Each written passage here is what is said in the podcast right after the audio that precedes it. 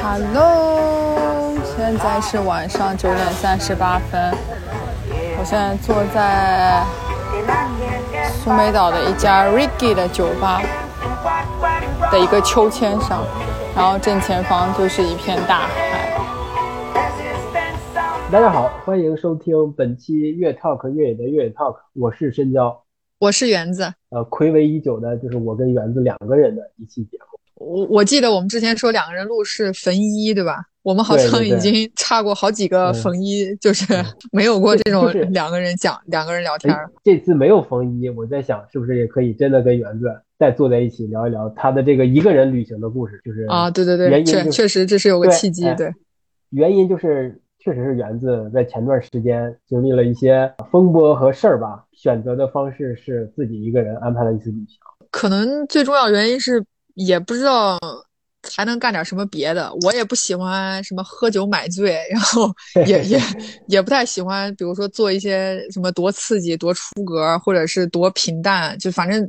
思思维思维上也没有往那个方向去发展，因为我很习惯一个人旅游，就我一个人旅游的经验应该。还挺丰富的，所以是吧？对对对对，但是其实事实证明，我的足完全是在于，就那句话叫“我的计划永远赶不上变化”，就是 我我我是可能内心做好了所有应对突发状况的这些心理的预设跟准备，所以我最后就决定说，可能还是一个人出去旅行这件事情能让我真正的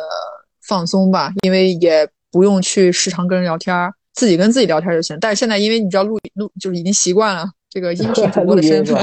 对，就变成 到哪都想说两句了。对对对对对对，然后就是手机基本上没电，原来手机没电都是因为什么拍拍照片拍的多，或者是呃也也也不太常跟人聊天，反正就是肯定因为不是说因为录音的原因。然后现在最后发现总是那种絮絮叨絮絮叨 会说一些东西，然后发现手机没电了，掉电的速度也挺快的。那园子，你你选择这个，刚才也提到了，你选择用这次旅行其实是排解排解一些。实际当中，生活当中遇到的一些变化，那一些工作上的变动，就给你的生活带来一些比较大的变化，一些出乎意料的变化，对吧？嗯，那我不知道这种这种剧烈的变化，这次算是影响很大的吗？我觉得对我在工作上的理解和认知上来说，我觉得可能就变化挺大的吧。再加上，其实就是如果一直听我们节目的朋友肯定知道，我还有一个，因为我是刚回国嘛。其实不算过年，因为过年今年过年这个时间也也还蛮长，就我是过年前回来，所以其实真正意义上就实质坐在这种办公室里上班时间也就大概呃两个月吧。意思就是两个月还没有适应过来呢，妈的又没有了是吧？对对对，然后就没了，所以我不知道这个能不能类比于什么谈恋爱，刚刚刚来的感觉就也不是，就感觉可能就是好像那个火头刚刚开始，然后就没了，不知道是不是那种，所以就是对我的那种。一些冲击还是比较大的，因为我们今天想聊的话题就是一个人旅行嘛，你你个人一个人旅行的一些原因，可能就是有可能是一些一些变化导致的一些心情上的呃郁闷啊，或者是是是不舒适，来来用排用用旅行来排遣。你有没有什么其他的原因要要要旅行的？就是开心，是不是也会给自己？安排一次旅行会会会会，我我我记得我当时在深圳住的时候，我就一直那个有一个最大的原因对我来说是特别好，就是因为离香港非常近嘛，就港澳通行证不是坐地铁坐什么高铁直接就能到到香港，然后去什么麦理浩径啊，去爬个山就特别特别的方便。所以当我刚就拿到港澳通行证的那一天的那一周末，我就已经决定好说去去去徒步了。那个瞬间我特别的开心。我开，我从早上六七点起起床，然后开始收拾包，然后坐上地铁到罗湖，然后从罗湖过口岸到到了香港，到就是一直到那个上到山上的时候，哇，我那一路都超级兴奋，兴奋的感觉就像没出过门一样。但其实其实也也，但是但是那一刻我觉得可能是因为是更多的是放松。但我这一次其实也是一个人旅行，但是呃说句实在话，我到走的那一天，一直直到我到了那个目的地的机场。我其实都没有非常的兴奋，这是为啥呢？旅行这个毕竟是它给你之所以让大家感觉到一些新鲜感或什么，主要是因为这个地点的陌生感嘛。因为我们长时间生活的环境，突然间就去了一个陌生的地方，这种陌生感会给你带来一些新奇或新鲜。我可能去趟那个什么大兴机场，我已经一年没去了，那我都感觉挺开心的，是吧？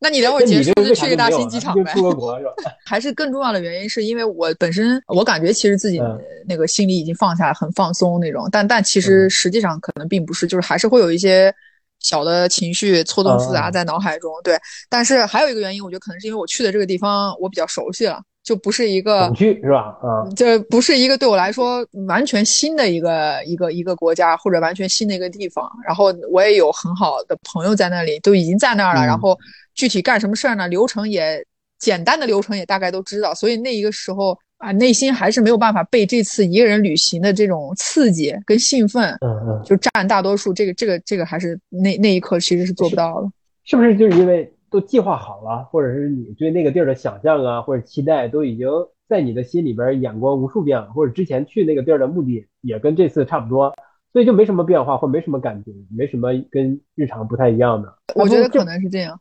那也那不一定。那你你回家呢？那我可能我每年过年回家也挺开心，也挺兴奋的，就回回之前。我觉得不一样吧，因为回家呢，你很明确的知道家里都有谁，都有谁在等着你。然后可能，而且因为在特定的环境是过年这个期间，你其实就知道说这个流程大概是什么样的，要要有哪些串门啊什么这些。所以其实我的那个兴奋更多是在于好久没跟啊爸妈或者跟我的狗见面了。对，但是呢，去到一个地方，对，然后去到一个可能你完全也不能叫完全熟悉，但可能大概百分之六七十熟悉的一个地方去旅游啊，即便它是国外。而且，而当然还有个原因是，可能是因为我刚从国外回来，所以我再坐飞机再出去这件事情，可能并不是让我觉得刺激特别大或者兴奋度很大。对，你这个是常年到处飞，不是？但是你知道，对我而言，我我觉得我一个人旅旅行中，对我来说，可能最大的刺激就是在于我总会在这个过程当中遇见各种各样因为自己准备不足、考虑不充分，对，或者对，或者是丢三落四这种，就是。产生的各种小插曲，对我来说，我觉得这个可能是让我比较兴奋的，因为我有时候总会在想，哎，这次出门又会又会遇见点啥呢？就即便是准备充分啊，我全准备好，我提前一个星期我就开始收拾行李了，这个必须拿，这个一定一定拿了。哎，上次这个没拿，这次拿了。对对对对。但是每到临临行或者是已经到达那个地儿需要某项东西的时候。你就发现他确实还是没带，对吧？对，每次都有这个没错，丢三落四。对，这次哈，你为什么会选择苏梅岛这么一个地方呢？呃，我觉得首先因为当然有朋友哈，对，有朋友这个是是是是也是一个比较重要的因素。但其实按照我之前旅游的方式来说，我是不太喜欢呃，比如说去一个。一个地方很重复的，比如说去就是一超过一次以上，因为我总感觉就对我而言啊，我比较喜欢去不不一样的一些地方，不一样的国家，然后真的是跟当地的人一起生活，或者是就了解他们的一些状态，这个是我比较喜欢的。那苏梅岛，第一是因为我去苏梅岛的时候，当时是跟我妈一起去的，是在我三十岁的时候，就有点像是完成了我自己的一个一个一个 list，就是我当时在写，就是我想希望在在三十岁的时候能带父母出去旅游一下。然后是吧？这个这个这个节点也很尴尬，对吧？就在逼婚与不逼婚之间，换个方式让他放松一下。所以我就当时是带我妈一块去的。选地方就我不太喜欢去那种旅游人很多的地方，旺季。因为当时我带我妈去的时候正好是圣诞节，那确实是一个哪哪人都很多，对外国旺季，对吧？对。然后呢，因为我很喜欢潜水，所以我当时就在看，就是哎，我到底去哪个地方既能满足我潜水，又能满足人少？那其实我就选到了苏梅嘛。然后我就问了我在那个巴厘岛的一个潜水教练，让他。他给我推荐了个潜店，然后也是阴阴差阳错去了那个潜店，然后就是当时带我的那个前导也是一个中国人，然后我们当时就认识了。然后带我妈浮潜的是一个英国人。后来呢，插曲就是我妈没下去，就大家都已经咚咚咚都跳进去了，然后我妈把那个面镜一戴上，因为她那个要把鼻子堵上嘛，然后她心跳特别快，受不了了，就受不了了，就感觉那个呼吸不上来了。然后我妈就说 no no no no no 什么，就意思不行。就一个小时之后，我从海里爬上来的时候，我看我妈穿了个泳衣，一身都是干的，坐在那个快艇上面，然后我才知道这事儿。然后也是因为苏梅岛这一次，就是让我对于这个就是这个岛的呃印象特别好，因为人确实不太多，就欧洲人会会多一点。然后。再加上我们当时住的那个，可能在苏梅的那个区域，也不是一个就是人很多、很热闹的一个沙滩，所以就很安静。然后也因为这个机会呢，我就认识了跟我那个当时的那个前导，也就是认识之后就一直都有保持联系。然后他也是一个在我这个朋友领域里面也是一个非常独特的一个存在。就这个人到现在都没有微信，就我们俩的联系，要么通过苹果的那个短信。要不然就是我得翻个墙用 ins 跟他跟他聊天，因为他 qq 也不用，他以前是有 qq 的。那跟微信有啥区别啊？对啊，就是就很奇怪，就他一直不用，就种种这些原因嘛，然后让我当时在选一个地方一个人旅行，而且最快的能出去。那就意味着我我也不想办签证，因为办签证要准备很多东西，要等。我当时心里，我其实我也有想过韩国跟日本，但是因为我太久太久没潜水了，就所以我还是想找一个能潜水的地方，把我这这一身这个装备必须得充足，就是让它利用最大化这种。然后想了半天，就最终还是选择了苏梅。从我有这个想法到买机票到出门，就是也就是一一个还是两个晚上的事儿。那你看，你去苏梅是呃其中某一个某其中一个原因，肯定还是因为你这个朋友在这儿是最方便的一个选择。你要去规划一条路线或者规划一个目的地去旅行的话，那这块有一个朋友和没有一个朋友，会是决定你去不去这个地方的一个关键因素吗？如果对于我一个人旅行的观念来说，这不是不是我的一个一个一个观念。对，因为我其实当时在，我恨不得没有人，恨不得没有人。就我我反正在西班牙读书的时候，我基本上每周末我不是去山里，就大周末的我都会去欧洲的其他就西班牙周边，什么巴塞罗那呀，什么赫赫 Girona 这种地方，我基本上那都一个人都不认识。就对我来说。有没有认识人，并不是一个最大的取决的原因，肯定还是得看我对于这个城市的好奇程度。但这一次，因为我可能自己内心感觉它更多的是一个，就那话叫什么讲散心，还有一个最最最大的原因，我把这个给忘了，是因为我放了 苏梅岛这个朋友一个非常大的鸽子，就是本来去年十二月份的时候，我是我们俩约好在那个。普及，然后一一块儿上那个就是斯米兰的那个，就是国家也是也是也是一个潜水的一个一个船潜嘛。因为斯米兰船潜它是每年只有限定的日期、限定的人数才在那个时间内可以。然后我放了这个巨大的鸽子，就我跟你讲过这个原因，就是我在出发的前把机票给退了，但是他跟他的这些朋友们、这些潜水教练已经此时此刻都已经到普吉了。然后后来我没去，然后你到了苏梅哈。因为你也去过很多次苏梅，加上你甚至带着你的带你妈妈，在你三十岁的时候聊了一些关于人生选择的一些话题，就这个地儿对你来说留下了很多记忆。你可能对有一些地儿也很特别熟悉，对吧？这几年没去了，它有什么变化吗？你觉得它是熟悉的还是陌生的？这次有一个最不大、最就最大不一样体验是说，我是没有选择直飞苏梅。我是先飞到了曼谷，然后从曼谷，然后坐船到，因为苏梅是属于苏勒塔尼，苏勒塔尼这个岛，它有两个机场，然后我等于是在它岛外的那个机场，然后我等于是到那之后用坐轮船的形式到了苏梅岛，所以从交通选择上来说，对我来讲这个其实还挺挺有意思的，就我我还是比较喜欢，比如说坐火车呀或者汽车这种，就是尽量慢的，能让你看到啊周围的环境的这种方式，是我比较倾向的。当然就会比较折腾，因为我除了背了一个潜水的装备，我自己还拎了个箱子嘛。但是对我来说呢，我觉得这是我可以 cover 承受得了，所以我就选择了一个最慢的方式去到达苏梅岛。所以当但是当我到了岛上之后，因为那个那个码头跟港口也是我之前没去过的，所以那一刻呢，我是很新颖的。然后而且 我到那儿之后，在在等我，就是我朋友跟我说，他在苏梅岛这四五年了，从来没有遇见过轮渡提前一小时到的。就跟打车似的，就是往往往常都是他规定三点半，他会在三点四十五或者四点这个期间会慢。结果呢，我两点半就到了。所以当我到的时候，我给他打电话，我说我我说我到了，他跟我说你别逗，我说我真的到了，然后就发一张轮 渡的照片，是吧？对他真的是刚出门，然后他就特别特别着急，我说你不用着急，我非常的 chill 坐在这里，就是想着说晒晒太阳啊，就就是赶就是休息一下。然后很搞笑，就是我到我下船之后，人所有人都走了，就是什么酒店的。什么 taxi 啊，什么那 shuttle bus 把能接人全接走了，就剩我一个，就我 一个人坐在码头跟一群本地人，然后这过程当中还有个人，估计是买了很多斗鸡的那种，你知道吗？那鸡打包的特别的精装，精装版那种 box 里面装的鸡，那鸡就就坐在我旁边，然后 我就我就坐那等我朋友，心想说，哎呀，这人生真是处处都是有意思的环节，就所以那个时候我对苏梅的印象还。挺新奇的，发现哇，还有这么大的一个码头角度。我觉得你这个说的也挺有意思的，就是我们该选择什么样的方式来抵达这个目的地。有的人可能就会觉得，因为选择了这个地儿作为目的地，作为一个旅行的一个终点的话，那我就要尽快的方式飞机赶紧就直达，就不要尽量不要周周转，不要周折，不要折腾。那这是一种体验。那像你这种，你会选择一些比较比比较弯弯绕的一些东西，但是这个时候呢，你可能在这个旅途中间。就会能得到一些其他的一些一些感受，一些新鲜的感受，跟其他不一样。你的目的是来这是散心，可能你刚坐到到那个码头跟鸡坐在那的时候，你这个心已经散完成了，是吧？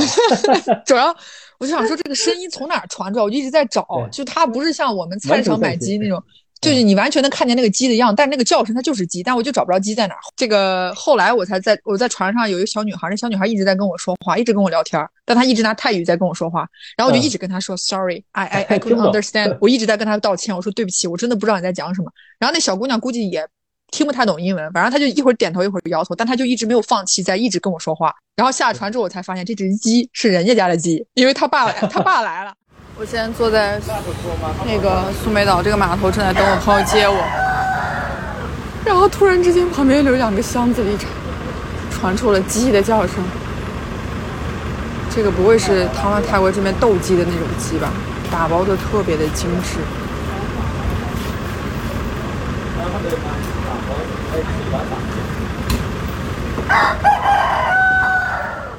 我如果没记错的话小朋友应该是自己一个人坐轮渡，个也不高，大概四五岁，然后拎了一个小书包，然后下船之后，然后就是开来一辆皮卡，那皮卡上面放了放了好几只鸡，然后我一看那长相，我猜到应该是他爸，然后那小女孩又过来跟我聊天，我就很尴尬坐在那儿，我心想说，我此时此刻打开翻译软件，估计也没有泰语直翻中文的这种或者直翻英文的这种这种功能，然后我就看着他一边笑，我就一边又跟他道歉，我说我真的听不懂，他爸还过来就是。可能不知道跟那姑娘说了几句什么，然后俩人都冲我笑，然后我也冲他们笑，然后然后他们就把就把鸡就就接走了，然后最后就变成鸡都走了，我我还在，你还在？对，我要想到一个更搞笑的插曲，就是因为我到的那一天应该是清明节后吧，我忘了是四月多少四号五号还是哪天，反正就清刚清明节假期过后，在中国内这边应该也是刚好在假期当天。然后我朋友问我说：“我接你，你需不需要有一些什么隆重的仪式？”我说：“鲜花得有吧。”这个红地毯得有吧？就是我说这个冰镇的饮料得有吧？然后他跟我说，要不我再给泰国给您找个仪仗队。我说反正应有的你就得来吧。然后他开到之后，他真的是开的算挺快的。然后他拿了两束花给我，我都惊呆了，因为我这朋友属于对对，他对生活是一个我觉得仪式感应该是降低到非常低的一位男性朋友，就是特别高。他真拿了两束鲜花，但那两束 鲜花是两束菊花。一个是 一个是一个是白色的，一个是那种就是紫色的那种。然后他给我这两束菊花的时候，然后我就问他，我说你是不是知道这个正好是清明节 假期？他说我靠，他说我真的不知道，就是这么巧吗？我说绝了，我说你你给人送鲜花，你我说泰国没有卖什么玫瑰百合吗？他说有啊，贵呀。他说这两束第二束还半价，然后在那个。他说我我想给你买玫瑰，说那个玫瑰吧，就说便宜的吧，有点快蔫了。然后我就跟他说，我说那你还不如别跟我说这个实话。然后我刚上车的时候，他专门装了个冰桶，冰桶里面有一个冰镇的椰子，还有一个冰毛巾。我那一瞬间，这个就让我觉得好感动。就我想说，我的天呐，我还问他，我说。搞这么隆重吗？他说：“那那你提的这个需求，我就心想说，能满足就尽量满足呗。”就降降个阶，然后满足你是吧？对，然后就那个时候，呃，突然之间啊，我就发现，可能从从我上到轮渡的那一瞬间，我的那个就是一个人的那个旅游的兴奋感，就一点点、一点点，可能在起来了。我可能长时间没见一个朋友，然后我会去到这个城市，是因为无论是因为旅行啊，还是因为出差呀。我可能都会约着他来见一面，你就会明显的感觉到这个朋友可能变了，或可能没变。要不知道你见到他的时候，你觉得他变了吗？因为我跟我这个朋友的联系不是说很频繁那种，就我们俩自从二零一八年就是圣诞节的时候潜水认识之后，就再一次见面是在我出国前去拉萨旅游的时候，非常巧，我到了之后才知道他也在。然后因为他之前去拉萨去的比较多，所以他就算像是。半个拉萨人一样，还带我们旅旅就是旅游了一下，然后比如说买一些纪念品啊，或者去哪里吃饭什么等等。所以其实等于我们再一次再再见面，就等于我们俩那天开玩笑说，感觉好像三年是一个跨度，就二零一八年见，然后二零二一年见，然后现在又是二零二三年。虽然说没有长时间见面，但是就是有时候看 ins 的时候会知道对方的一些状态。但是当那一刻真的看见那个人的时候，啊，那个。那个兴奋还是还是有的，就觉得啊，好久没见的一个朋友，我们虽然都在一个地球上，对吧？但是这个距离，你说虽然说坐飞机可能也并不是那么的那么的远，但是你当你有这个想法，出发到落地再看到这个过程当中，可能会发生很多的事情。就见到的时候还是觉得很开心的。就我们俩当时拥抱的时候，还还觉得就是哇，就感觉好好好久，真的是好久好久没见。就大家都有类似的经验啊，我可能还还有有点。跟你不太一样，我记得你也是一年多没见的朋友吧，然后我就去到他那个城，因为这个是个在大学的时候是是同宿舍的，关系也特别特别的亲近，特别好。然后我我到他那儿了，我当然也是很理所当然的，就是让他帮我找住的地儿啊，吃饭呢，我自己也肯定不掏钱了，我就直接让他，甚至不跟他抢，都不跟他抢单。另外就是我们出去玩的时候，就是也都是他来买单。例如去去爬个泰山，那那门票谁买的？那肯定他买了，我是不会买。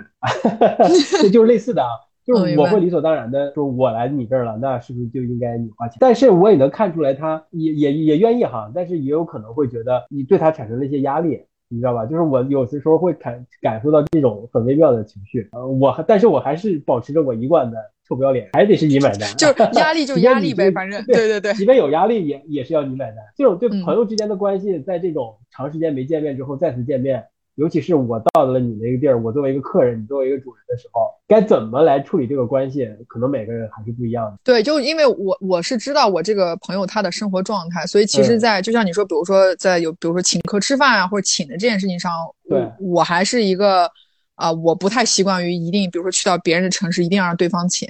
就如果比如说你说哎这单我来买，那 OK 我也不会跟你抢。但如果我觉得没有这个必要，那大家我来出，或者比如说我们 AA 怎么这种，对我来说我觉得都是 OK 的，因为我知道我朋友这个状态，所以他他就他就跟我说他说来来到我们岛上，他就就就是就是客人，就就一切都得听我的。那因为我知道他作为一个潜水员来说，其实他的每都是按天去拿这个工资嘛。所以其实理论上，我我我大概呃，我也觉得他挣的不会是那么多，我也没有必要说，因为我我来了，交通工具这个角度你已经提供给我非常多的便利，包括 我我对吧？包括我住在他家里，我们虽然是以这个就像在外面搭了个帐篷一样那种住法，因为我也很想去住在户外，因为他在那个苏梅岛那个房就是有自己有个院儿，然后家里的就是也是就是相当正常的那种一居室，但人家是带院儿的那种，因为因为因为岛嘛。所以就就这这就他已经提供了他作为一个岛民给我的便利，那我觉得其他的方面，就我倒不是说啊完全，他觉得他就是他也不是一个说哎这些东西一定是我来请，因为就在这一点上，我觉得大家都是一个呃心里面都很明白。我觉得比较好的朋友的关系就是客气是 OK，但这个是一定是有个度的。就比如说举个例子说，就可能他真的没有办法保证每一顿他都要请，那他也没有必要说。表现出来，哎，这顿我来请嘛，我我我来，你到这儿什么？那我觉得就没有这个必要。对，大家也是一个能承担的这个范围之内的。你你说这个确实，我让我觉得我当时做的可能不太合适，我有点过于什么了，过于关注这个形式了。就是我应该就是换一种对待方式，就变成我现在这个样子，就是 有现在什么 样？有外地有外地朋友来北京来找我一起吃饭，那就他买单吧。你这个你这太过分。哎，那我想起咱俩在宁海，我其实，在宁海那一刻，我记得特别清楚。你给我打电话说你在那个城楼下面嘛，对吧？我我当时应该是我我是跟一个朋友，还不是特别熟的一个朋友一块儿往那个城楼走。哇，我看到你那一瞬间，就咱俩拥抱的时候，我都感觉到你很激动。我我也是有一点，因为我们属于那种基本上像每天都每天都会每天都会说话说话，就不是说一天不讲话从来没有过的。当然没有说每天视频，但每天都讲话，就是所一一一切都有这个工作上的这种东西，一直都是互通有无。所以当时那一瞬间发现，我妈呀，见到活人了，这活人还这么胖，就就那个过分啊，就那个激动，你知道？但我也没有像你那么激动。但那一刻，我感觉你还是很激动的。你看这个还是不一样哈，说这个线上这个微信呐，网络呀，让人与人之间的距离变短了。可能我每天都跟家人对吧，跟朋友都有联系。有微信上的交流，但他这个跟你具体的线下的直接的接触，嗯，还是不太一样。就当你见到这个活人的时候，那他他确实感受还是有些不同的嘛，这个还是不一样。说说完这个久别重逢的朋友再次见面，到底是该买单这个话题，那接再接下来，你在这个，因为你说你是来什么的嘛，来散心的嘛，但是你在这个当跟鸡一起坐在码头上等这个一小时的时候，这个心。已经散完了，这个不好的情绪估计已经抒抒发的差不多了。那你来这儿，剩下的可能就是潜水。对，潜水好玩吗？然 后你退步了吗？对，一开始我坐在那个码头在等我这个朋友的时候，我就开始开始看天气预报。但其实看天气预报嘛，对于潜水并没有什么卵用，你知道吧？这个都得看实际，就是就是潜水它会有专门看其他，比如能见度啊等等。但最起码我看完之后，我发现，反正这个月份的苏梅岛基本上就是天天就是暴晒，每一天温度都比每一天高，所以我就自认为觉得，哎，这是一个非常好适合潜水，然后就开始规划这个日期。就比如说，你看我今天到这么辛苦，明天休息一天，然后从后天开始潜，然后大概潜个三天到四天，然后算上夜潜，大概比如一天三潜，哎，这样算下来十二潜。然后呢，再去，比如说我，因为我知道苏梅它是个岛嘛，所以岛的话它肯定是有山的嘛。然后想说，哎，赶着一个什么时候去爬个山，虽然很热，但是就脑海中已经在过这个这个这个每一天的这个计划了。然后当我看到我朋友坐上他那辆全新的皮卡车之后，我就发现我这一切的梦全部破碎了，因为他跟我说：“哎呀，在你来的前一天，就你他说我昨天他就说我昨天刚刚问了一下这两天潜水员能见度怎么样，跟我说能见度不太行。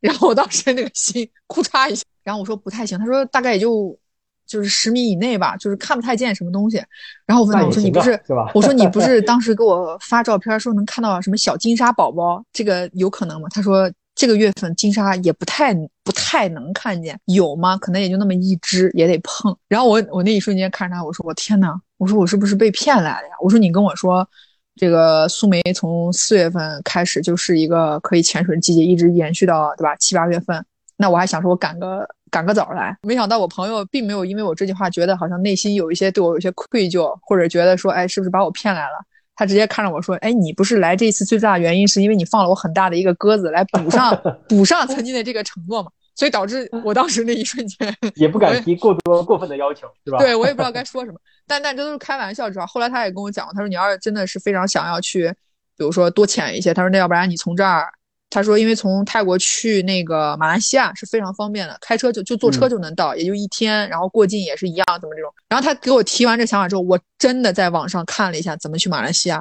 包括去完马来西亚我怎么 对，然后我怎么再从马来西亚回到泰国，从泰国再回国，就整个这个流程，我真的是就是在他跟我说完之后，我就大概脑补完成了，是吧？对，然后然后我就跟他讲，我说：哎，你这个想法确实还不错。然后我吃完之后，他就他就我朋友就。”就是有一点点，就是有一 点那种小失落，就说你难道真的就 刚落地发现潜不了水，你这个转头你就给我就就给我走嘛？就就那一个瞬间让我觉得说，哎呀，要不然，呃，内心把这个散心完完全全潜水散心的这件事情就是放弃，也不是叫放弃，就就换一换吧。换一换之后就变成了，呃，我我有问他，就比如说这个岛上有什么其他的可以去探索的，其实他也也浅浅的准备了一些。搞笑的就是他浅浅的准备的意思，就是说他跟我讲，哎，比如说岛岛上能干哪些事儿，咱这些事儿呢，他都是按天去分的。然后他给我讲完之后，我发现这些事儿按一天之内就能干完。我这个朋友就跟我说，这这这么紧凑吗？这跟上班似的，这还朝九晚五？我说没有，我说你看咱们算算这个时间啊，就是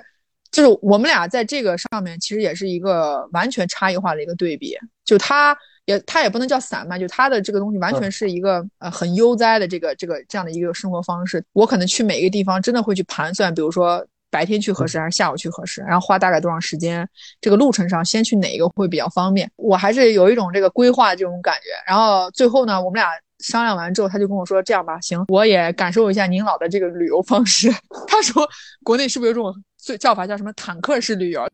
他说你这种算不算 坦克式旅游？我说我不算呀。我说我还要，比如说爬是真的要爬，爬完之后真的去瀑布去游一下。他跟我说你你爬完还能去瀑布游吗？我说可以啊，就等于我完完全全就在脑海中就摒弃掉我那个完全以潜水三四天就当当当跳水的这个这个这个东西了，然后就变成说完全是以能见度跟天气的好坏去决定明天要不要去潜水。但好在我也是大小我也潜了两两两天。两天对两天，然后一共四只，这四只呢都还不错，就能见度都还行。他就跟我说，也算是不是就是那个呃原来您老愿望吧？对对对，不分冤枉 对。然后就回答你刚问我的这个潜水的这个技能没有丢失啊，还在，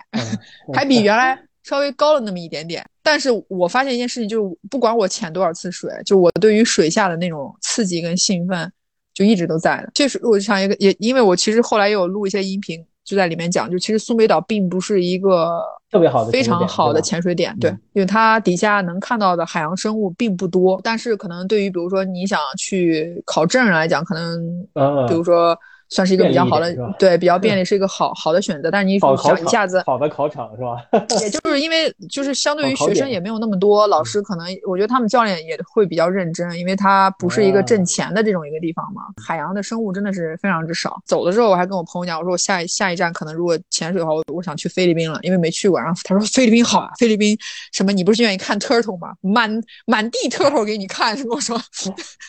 他说反正。然后后来我们也有聊过，就他也有问过我，就是你对于苏梅这一次，呃，有什么不一样的想法？我说我发现我对于这个岛可能有更多的了解了。就在当我我再想起来的时候，肯定不会把它当成是一个潜水的一个地方，对对对对，可能真的是一个想要去真正的这种放松，然后有一些部分体育活动项目的一个地方。你跟你那个那个朋友的其实时间概念已经不一样了，他做事情可能比较随性，你呢就规划很规划，跟那个城市人的思维和农村人的思维，哎，对对对对对，完全是不一样的。像我在我在我老家，可能他们约约事情不会约到。就明天几点？明天晚上呃八点我们见一面嘛？就不可能，不会有这样的约约定的。就是他们就是那种什么那种是，哎，我现在就要去你家了，你在不在家？就这样，甚至甚至什么直接去了，去了完了，你就像我妈，我我记得有的时候就是我们吃完饭，他就出门了。我说干什么去？就是他说去谁家串下门，但是可能十分钟之后五分钟就回来了。他告诉我说那家人没在。你说，如果是我们，是不会有这样的事情。没错，有有可能我们甚至会提前一天说，哎，甚至提前三天跟他说，哎，我们我三天之后或哪天啊，你有没有时间，我们见一面怎么样？对对对。那再不济也得提前一天吧，就不可能。你你好歹你得出发前你跟人打个招呼嘛，不就直接就过去了，没人再再再回来，对吧？这完全不一样的一个方式。对，就我在苏梅岛，就是像你说的这个，这个是我当时在想，应该找一个什么词儿去。去来去就是来概括我们之间这个区别。你刚刚说那个城市跟就是可能农村就是对，就这个时间的这个差异。对，这个这个我觉得是一个特别好能概括我们俩当时那个状态，所以才导致就是我离开之后，他第二天早上他跟我说，我起来之后发现，哇塞，我今天感觉有点不太习惯。充实啊。对，他说我怎么感觉我今天好像得干点什么，但我实在是不知道我能干点什么。他说他说一瞬间我感觉我睡觉吧好像也不太对，我也睡不太着，然后出门呢我也不知道去哪儿。就他说，一瞬间就又变到他原来的那种生活状态，他就他就觉得放松到就是有点很难入睡的那种状况，因为每天就像他讲，没有什么事儿干，也没有那么满，也没那么累。就是我们啊，我们已经被训练的，一天不给自己安排点什么事儿，我们就很难心安理得的躺在床上。而且我也发现，因为你传回来的一些录音，你有有的时候你会说，今这是早上几点？早上四点，早上六点。你的作息时间其实也改变了。你也说什么晚上九点多，你其实就想睡觉，你就完全就是跟你在工作的时候，跟你在城市生活的时候完全不一样。那我在城市生活，我凌晨才睡觉，我早上能睡多晚睡多晚，就不可能有自己主动醒来，什么六七点钟醒来就就要出去。或出去做点什么的这种安排，有可能你只能去苏梅，你只在苏梅，或者是只在一个漫无目的的旅行的时候才会才会有这样的状态。如果在我之前也去过什么东京啊，或者是咱去大阪啊，像在那种地儿，我可能也会提前做攻略，说今天去哪儿，明天去哪儿，这样安排起来就很难，就跟上班一样。我就我甚至不能提前一天，呃，我买了一些酒，我甚至都会想，那我是不是少喝一点？那第二天。有精神去那些地儿，就不能我说哎算了，今天就喝倒就完了，明天再说明天的吧，就没有这样的情况，就跟上班一样，旅游跟上班似的。对，就是可能有有一个原因是像你说，有可能是去的那个这个苏梅岛比较特殊，因为岛上它的娱乐活动真的没有那么多，海岛嘛，无非就是水上那些项目，然后就就喝酒了，也就是这样。但是苏梅的水上项目又不是像其他有什么冲浪啊什么。顶多就是潜水、摩托艇，就买就租个艇或者桨桨板，它都很少，要么就浮潜。就它真的是，因为它还是欧洲人很多，欧洲人基本上去海岛就是躺着一躺 在底下晒晒整整一天，真的是无聊。对，就是我其实也有中间有一天确实尝试了这样的一种旅游方式，因为这个是我从来没有体验过，因为我不是一个可能真的就吃药真的是吃药一整天。哪怕一个半天我都没有过，就是主要我是觉得也也不知道干什么，因为 因为干上来了。对我以前一个人一个人旅游的，对我以前一个人旅游的方式就是我不太原来最早一个人旅游我是连那个流量都不开的，就是我是不开流量，因为我就不想比如说呃被工作呀或者什么样的事情去打扰，因为有时候就这个也不是强迫症，就你微信什么东西出来它提示你了，你又不能不看，对吧？不能不看是。就你一一天不看，两天不看，对，就是你总得。然后后来我就索性我就到了酒店有 WiFi，我再看，就没 WiFi 出门了。所以我当时都是习惯拿那种纸质的地图或者下好离线地图，然后去找一些地方。然后我也不是一个，我也不喜欢去什么景点打卡，就我特别不喜欢景点打卡，因为我知道人很多，所以才导致我有以前遇见过很搞笑的地方，就我找一家餐厅，其实那餐厅就在我马路对面，但是因为我在一个十字路口，我我围绕着那个十字路口转了大概得有三四十分钟，就找不着那个餐厅在哪。后来我忍不住了，去问了一下旁边的警察，警察跟我说就在对过的巷子里。也也会有很多时间会浪费，真的会把时间有时候会浪费在找地方。大家习惯用地图，对，没有导航。但是呢，这种状况呢，又会让你觉得特别有意思，因为过程当中你会遇见什么其他的店呀，或者有意思的情况啊等等这种。嗯。然后因为苏梅这次就是属于我也开了 WiFi，什么也有。然后工作上呢，因为因为因为工作原因，所以其实 有时候时不时还会还会有猎头给你什么发个信息，你知道吗？就就有时候你看到这信息就想，就完全不回嘛，哎，不合适，对吧？回吧，那回了吗？就你一回我一回，你一来我一往，就还得有还得有这个对，等于这个状态就是肯定精神上虽然已经足够的放松，也身处了异国，但是有一部分还是觉得还是在那个那个状态下，所以这个时候其实苏梅这个岛的状况其实帮我做了很多放松的一些事情，就等于说你真的是没有什么太多别的娱乐活动要去干，对，所以不需。就没没有那种街街角就的餐馆是需要你去找是吧？对，然后就 每天大概九十点我就已经困得不行不行了。然后我朋友就问我说：“哎，我这记得你平常有时候给你发信息，你都十二点多回。”他说：“咋咋就这么快就困了？”我说：“不知道。”我说：“我就好困，我现在就得睡觉。我就好，我基本上晚上都十点十点半我就倒地我就睡了。然后，然后早上可能睡到个八点九点，然后我就我就醒了，就是。就是在睡眠上反而就是质量高了很多，然后中间也也也没有什么做梦啊什么这种情况。但是你知道苏梅岛是一个，反正泰国我觉得都是一个动植物非常丰富的一个一个状况，就它的这个蝉呀，就像闹铃一样，晚上九点半十点集体停掉，就没有蝉叫，早上六点半那蝉就醒了。还得不少钱呢，集体集体想，集体叫。然后就是如果就是这个睡睡觉比较轻的话呢，基本上你也就。就就跟他一块醒了啊，对，然后我朋友家因为他是那种木质的房子，有有那个壁虎，那个壁虎爬墙，我真的第一次听到那声儿有多大，就像在打洞一样，想从这从这个木头房子里进来，就我凌晨三四点钟就就醒了，我以为是老鼠呢，就是就是就是发现，哎呀，你就是完全睡在大自然中嘛，也也挺怂的，就也有点怕，就是有什么东西钻进来。你你刚才说的那个状态还挺有意思的，就是你说。你之前在旅行的时候都把工作完全摒弃掉，就是从物理隔离，直接不接受信息就完了。那你现在呢？是因为一些要求或原因，你不得不把这个工作带到你。我相信是很多人的面临的一个实际情况哈。就是虽然我们可能隔一段时间啊，可能周末也是大家是都是放假的，都是放假的一个状态，或者是五一、十一什么清明节、端午节。就该放假，咱都放假。但是你，你每次出去玩的时候，你手机啊什么的都会不断的提醒你，有人给你有一些工作。其实咱们也看到一些网上有一些图片，登徒步的时候，咔从后后面的背包里抽出一台电脑在上面敲字。可能这个时候，因为在呃全程没信号，就在这个山顶有信号了，我要抓紧给改个文档，改个 PPT，然后给给给甲方给客户把这个回传发回去。就是，即便你身体或者是你这个物理空间，你在一个放松的状态，但是你的精神始终是紧绷在这儿的，因为你要考虑这个，考虑那个。对，那你就没办法把这个精神散到你所处的这个陌生空间里了。发现有可能你发现你玩回来之后，你啥也没看到，就是你你你你啥也没感受到。这个就就是在香港的时候，就就咱们之前去香港一百的时候，给我的感受就特明显。哦，我也是第一次去，我也是第一次去香港，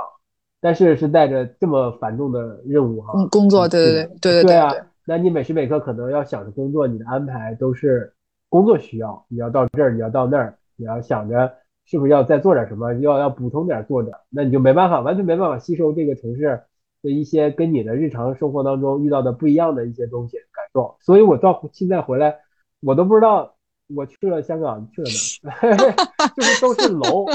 都是楼，都是马路。印象就是饭饭馆的服务员态度不好，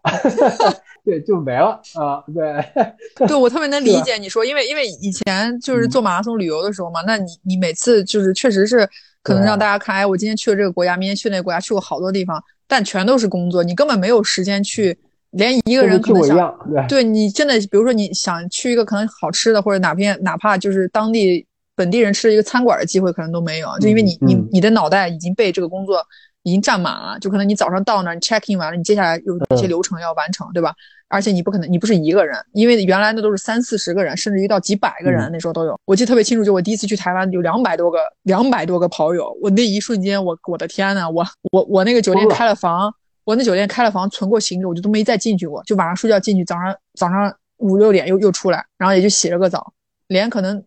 完完全全连酒店开开一个人家给的水喝的那个机会，感觉都 就没有。所以这也是为啥可能后来我当我第一次体验过一个人旅行之后，我就发现，哎呦，这个对我来说真的才是彻彻底底的放松。对，而且而且有一个很关键的点，就好多人就人和人之间的个性也不太一样嘛。就像如果是你哈，就你是挺愿意把自己敞开去跟本地人。去交流的，或者是你，即便是在特别忙碌的时候，你可能也会抽出一点点的时间，是不是要向周围探索一下，嗯，去感受一下这个城市或感受一下这个国家的不一样。那有些人可能个性就偏偏弱一点，嗯，或者偏那个不是特别呃愿意跟跟这个交流或什么样的，他就吸收的东西就更少了。就是我们这个东西不只是被工作给耽误了，还而且还跟人的个性啊，跟跟性格也有一些。有些国，当你一个人真的是你一个人去旅行的时候，你就会发现，你是不得不啊，你是不得不就是担负起这个交流的职责啊。我之前也是，那个不是跟也是去去去出差嘛，去那个欧欧洲，去比利牛斯山，去跟呃关雅迪去去去跑那个步，其他的人都有都有工作职责的，有拍有拍摄的，去有有有有什么的，有有制作的，就就你没活呗，做出来就，但是我就要承担起这个后勤制片的职责呀。那我要，哎呀，那就我就不得不啊，你知道吗？哎，我就不得不要要开始开始跟这个本地人交流起来了，去搜索是吗？对，还挺锻炼人的啊。就是你可能一个星期刚去的时候，我就很难开口跟人讲英语或说话，但一个一个星期之后，你就不得不，你你你肯定就就就能说了，就就能交流了。但但是我觉得这种情况跟你一个人的情况其实是差不多。你一个人的时候，你也没有人在旁边帮助你啊，你必须得承担起。那你你要去那儿。那我就不知道去怎么办啊？那你你如果手机或者什么的你也查不到，那你只能问人了，对吧？这一个人也会给你带来一些。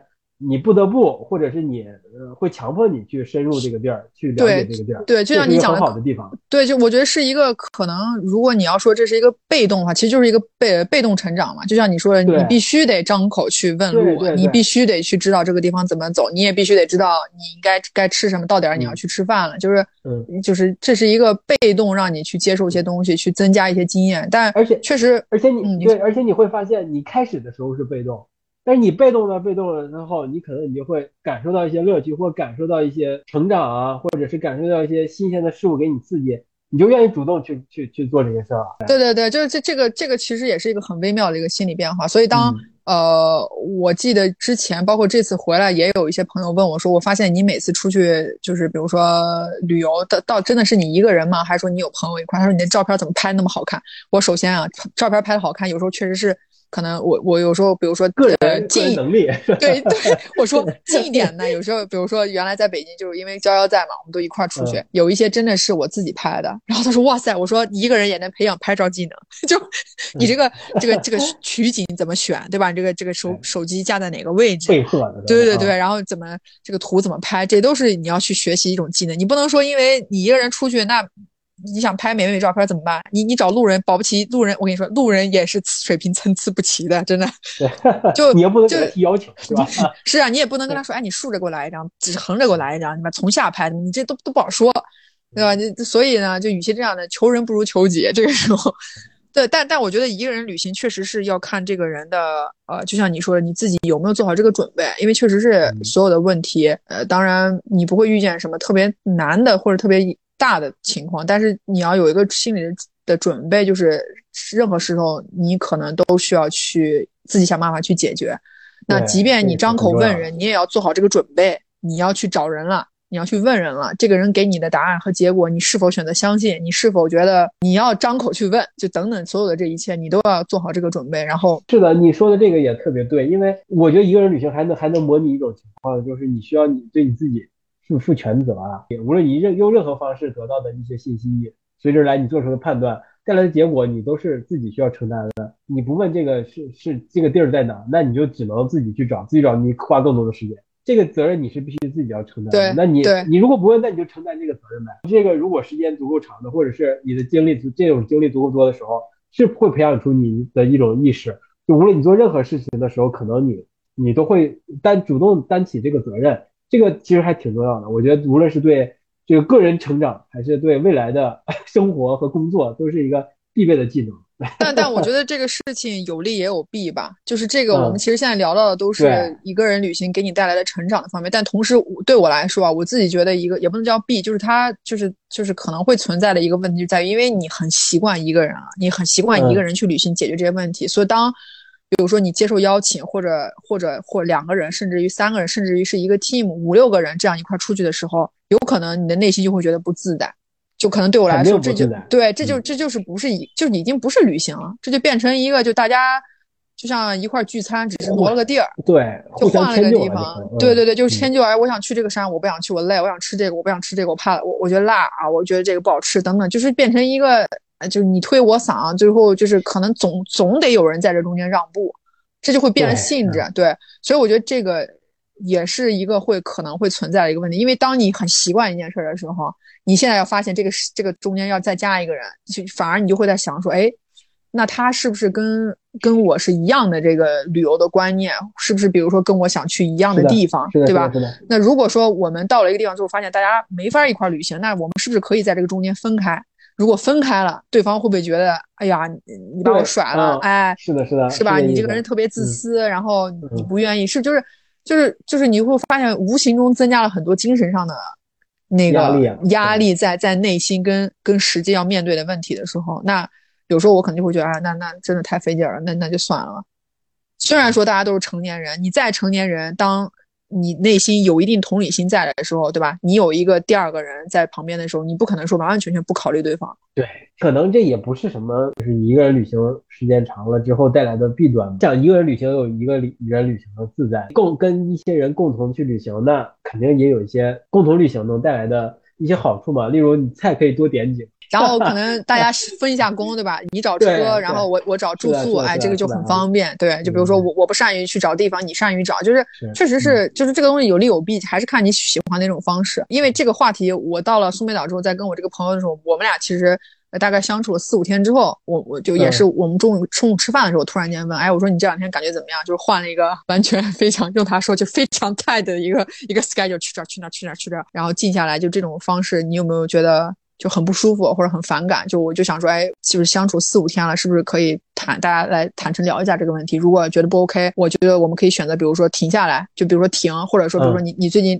你这几天也别这么放纵自己，你去上班去吧。就他的上班就去，我就说你就去船上上班吧。啊 然后我就自己去，比如说租个摩托车，然后去岛上去去，比如说哪哪怕干点什么别的呀什么。就我们开诚布公这么聊，因为他也问过我，就发现哎。其实就是就还好，因为我们是就是站在一个，就是大家都是抱着试一试，然后感受一下这个不一样的状况，就没有说一定想要不一样的生活节奏，对啊，对，就是内心的感觉就没有我想迁就你一定要这么做，你想迁就我一定要这么干，就已经在嗯脑海中是觉得，哎，我尝试一下这个方式是不是可以的这种角度的时候，哎，就是发现这个事情大家是可以能够玩到一起去的。这个也是我我在这次过程当中啊，也不能说是学习到吧，就是感受到的一种不一样的一个。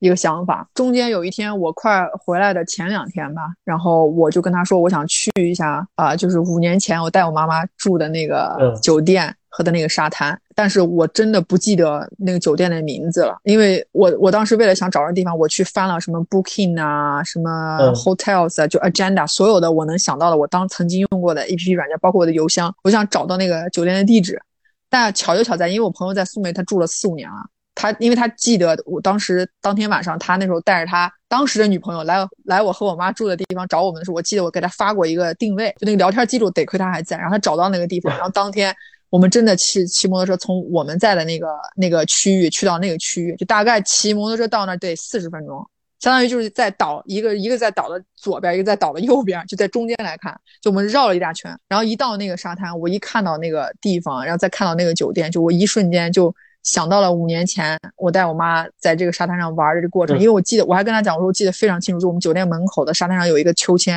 然后那个秋千居然还在，还多了一个秋千，之前只有一个，然后有俩，然后我就到了那个地方，那当时是下午大概呃一点吧，然后他还问我，他说咱们今天一下午就在沙滩了，他说你还想干点别的吗？我说不用干，就沙滩待着就好。他跟我说哇，他说你越来越像岛上人了，他说本地人了，对，他说嗯现在可是中午大概十二点一点，他说咱这一坐就坐到下午七八点了。我说我 OK 啊，我说你有别的事吗？他说我太 OK 了，我天天我之前天天我太累了，是吧？我们到了之后，因为我们去的那个就他在的那个区域算茶文那边，就是属于游客比较多嘛，所以也也为什么前店都在那边开，因为从生意的角度那边也比较活跃。然后我们去的，我带我妈当时去那个区，就属于欧，就是游客不是那么多，就酒店比较多，大家都是图安静，在沙滩上躺着。所以当时到了之后，我还拍了一个小视频发给我妈妈，因为我妈当时在医院，我说妈妈，你看你还记不记得这个？我妈说，我当然记得啊，我一看到这个。这个大树，这个秋千，我就记得这是当时咱们住过的那个地方，对吧？然后我也给娇娇发了视频，因为当时我们到的时候正好是她生日，我还在那沙滩上给她写了那个就是祝福。就那一瞬间坐在那儿的时候，我当时觉得我也只想安静，我也只想躺在这儿，我什么都不想干了。我们俩去那之前买好了酒，买了大概四五听啤酒，然后买了点什么鸡尾酒，买然后从家里带了半拉西瓜，就在那真的一直坐到下午七点多吧，七八点。走的原因是因为我那朋友大哥特别饿，大哥说要不然，对他跟我说俩选择，要不然你在这等我，我先去吃两口，要不然咱俩一块儿走，先吃两口。他说我真的饿的不行，他说我等会儿骑车都得抖。我说那走走，赶紧走，我说不能出现交通交通安全问题。那你为啥会特别？想去看这个，这个你之前跟你妈妈一起来过的酒店的，我觉得有第一个原因，可能像你说，就是我内心是想知道五年了，就是这个沙滩它的有没有，也不沙滩当然不会有什么变化，我想知道这个酒店它有没有一些什么样的变化，就比如说它是不是泳池更大了，房子更多了，餐厅变成什么样啊？就是就是这是第一，就我纯属好奇，想知道这个地方变成什么样。然后第二个是说，就还是挺想回到同样的地方。有可能不知道是不是打卡的那种想法吧，就是还是想回去再看一看这个这个这个这个地方是不是就还是就是想看跟原来是不是一样。你希望它是一样的，还是希望它有变化？我从内心是希望它没有变化。就是如果现在就比如说我可能过段过几个月，哪怕我也不知道什么时候，比如我再回到西班牙，回到马德里，回到回到巴萨，或者回到什么圣地亚哥，就我这些曾经去过的地方，我内心一定是有一个想法，就我一定会付出行动，就是去过我曾就一定去我曾经去过的地方，一定想要去看一下。就我我不知道，我可能我现在内心的一种感觉就是，我反而会希望有一些地方它没有发生过变化，在多年之后对我来讲的那种感动，可能大过于它突然之间，比如说这个餐厅从十个人桌子变成一百个人那种特别大大 house 那种，给我来的那种感动跟冲击要大。他坚持住什么东西没变，对我来说是一个特别不容易的一件事儿。这个这个其实也就是为什么我长期在外旅行的人就特别渴望想想要回家，就也像是少小离家老大这种感觉，是像这种文艺作品或文学作品。能给你特别打动，能特别让你有共鸣，你会对被这个变化不断的变化呀，什么新奇感、新鲜感、激动啊所感动。但是你这个刺激多了之后，你还是想找那个那个一样的东西，那个给你安全的，地方？还得回家。行，最后最后落脚点，一个人旅行的终点的目的是什么？最终还是要回家，是吧？你这个落的点绝了。你这次旅行把这个心也散了，在你苏梅找到了一个家。